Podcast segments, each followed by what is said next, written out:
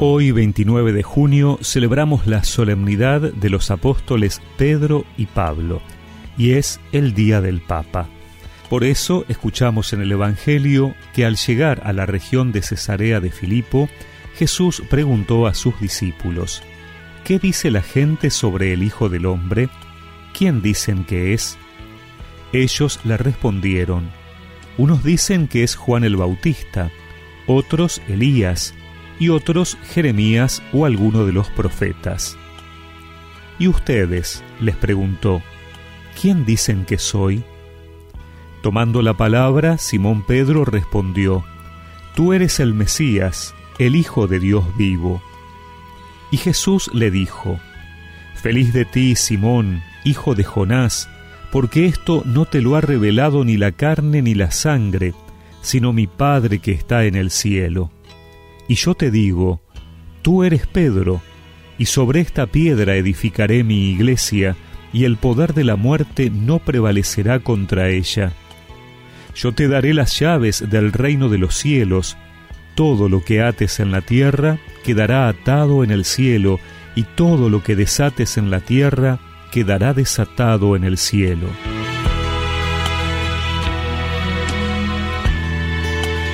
Celebramos hoy la fiesta de San Pedro y San Pablo, dos columnas de la Iglesia en las que identificamos la predicación de los apóstoles entre los judíos y los paganos respectivamente.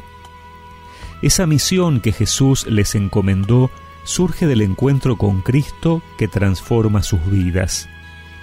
No puede haber anuncio apasionado de la buena noticia si antes uno no se deja cautivar por el Maestro, si no dejamos que Él moldee nuestro corazón y nuestra mente.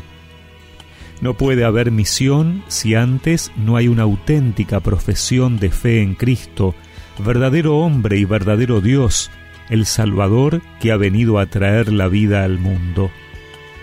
Somos iglesia fundada en esta fe, y Pedro, y su sucesor hoy, el Papa Francisco, es la piedra en la cual nos apoyamos con la convicción de que la muerte, el mal, no prevalecerá y que todo lo que se decida aquí será respetado en el cielo.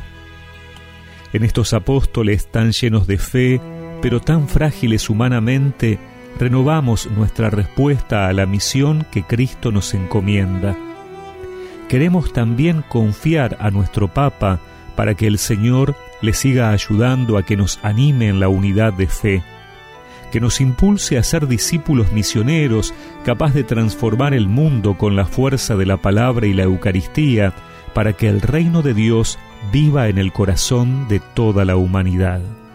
Santos apóstoles,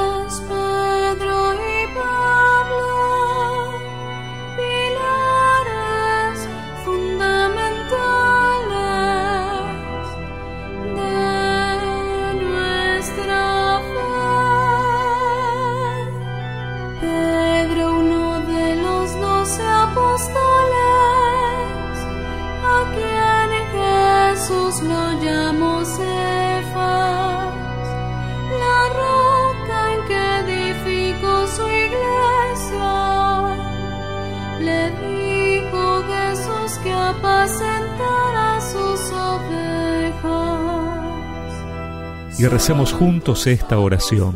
Señor, por intercesión de los apóstoles Pedro y Pablo, te pido que renueves mi deseo de seguirte y anunciarte como el Hijo de Dios, el Salvador. Amén. Y que la bendición de Dios Todopoderoso, del Padre, del Hijo y del Espíritu Santo los acompañe siempre.